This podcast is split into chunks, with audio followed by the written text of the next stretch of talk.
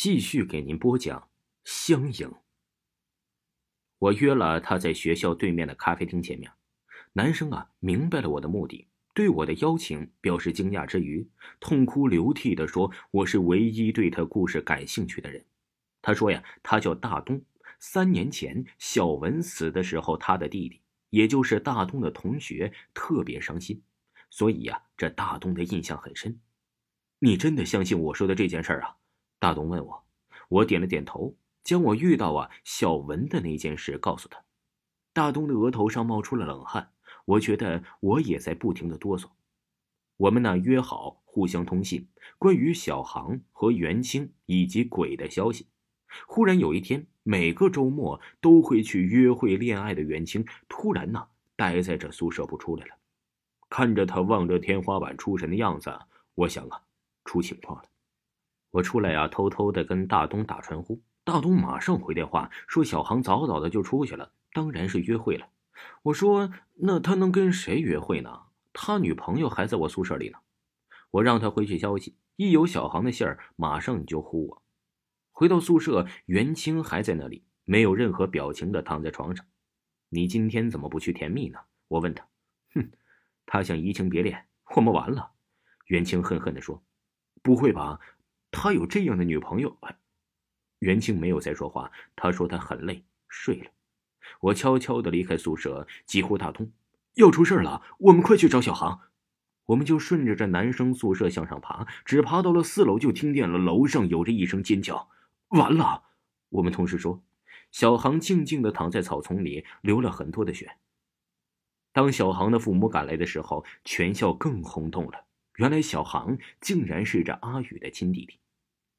我没有看到过那样年迈的父母，我不忍心想他们悲痛欲绝的样子。两个儿子在同一所大学、同一栋宿舍楼坠楼自杀，这是一件多么令人心疼的事儿！我望着大东迷茫的眼睛，用同样迷茫的眼睛看着他。怎么办？我们同时问对方。警察说，小航啊是在自杀的，自杀前。他们就看到小航的样子很狼狈，像是遭受了很大的打击。我们呢，把这一切跟警察说了吧。大东突然说：“我看着大东瞪他，谁会相信你？除非是疯子。可小航就是那个鬼杀的，那个鬼就是袁清，是小文变的。”大东叫道。我继续瞪着大东，难道对警察说是袁清杀了小航？可那时袁清还在我们宿舍睡觉呢，有证人。大家都以为袁清跟小航分手，小航失恋了，想不开就要跳楼。大东呆呆的说：“难道让小文的鬼魂在学校里继续杀人吗？”我全身感到冰凉。不会吧？小文就算是报复，已经把她男朋友的亲弟弟杀了，她还要怎么样啊？每天晚上，我一想到和一个鬼睡在同一个屋子里，就觉得头皮发麻。我总是用被子将头蒙的是严严实实的，可仍然不能排除心中强加的恐惧。于是，我越来越多的时间跟大东在一起，似乎和他在一起，我会少点恐惧的感觉。我以为啊，小航死后会没有人再敢追袁清，可是出乎意料了，有那么多为爱情不在乎生命的男生围着袁清转。最后啊，这袁清选择了阿言。阿言呢，的确是个优秀的男生，帅，成绩也好，而且呀，这人缘也不错。我深深的为他担心，为他可惜，所以总是暗中观察着袁清的动静。没料到大半年过去了，一切风平浪静，但袁清每次约会回来，我总是能看到他脸上隐隐的痛。难道袁清这一次是动了真情吗？这期间，我和大东的感觉在不断的升温，可能啊，彼此的心里藏着一个共同的秘密。所以特别有一种亲近的感觉，而且呀，大东人很好，有正义感，对我也是百般体贴。我对他越来越依恋，直到有一天夜里，我可能是吃坏肚子了吧，被痛醒了。我睁开眼睛想弄点水喝，没想到我突然又看到了那个鬼影站在了袁清的旁边，背对着我。我不禁大叫起来。灯亮了，大家都忙问我发生了什么事儿，然后我看见了袁清倒在地上。不省人事，袁清在医院呢，躺了好多天都没有醒来，医生也说不清楚他到底是怎么了。不过说他暂时不会有生命危险的。没有袁清的宿舍好像少了一些恐怖的气息。我一连呢也睡了好多天的好觉。一天夜里呀，这突然刮起了狂风，风很大，像鬼在叫。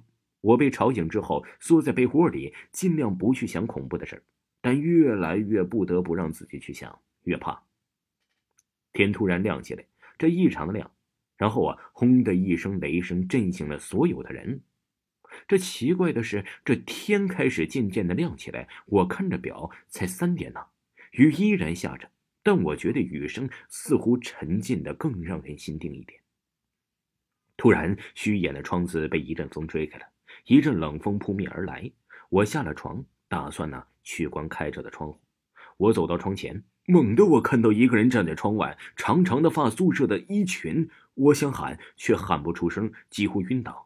我是第一次看清那个鬼，其实啊，她长得并不吓人，相反，哎，挺美丽的，神情也十分恬静，和我之前看到的那两次不一样。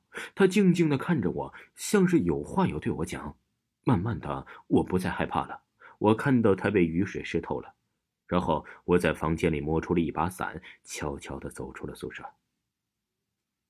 我看见那个鬼还站在雨里。雨很大，我慢慢的朝他走去。那一瞬间，我竟忘了害怕。我用伞替他遮住雨水。我们离得极近，但我感受不到他的体温呢。他竟然说话了：“小叶。”他叫我：“你知道我是谁？”我要走了。我想在临终前讲个故事给你听。我想你应该是我唯一的听众了吧？我点了点头，然后他开始悠悠的讲。三年前，小文深深的爱着男友阿宇，但是有一天，她发现她的男友却爱上了另一个女孩。小文责备阿宇，阿宇却淡淡的说：“小文，我们分手吧，我们不合适啊。”小文欲哭无泪，她没想到经营了三年的爱情，他就突然移情别恋了。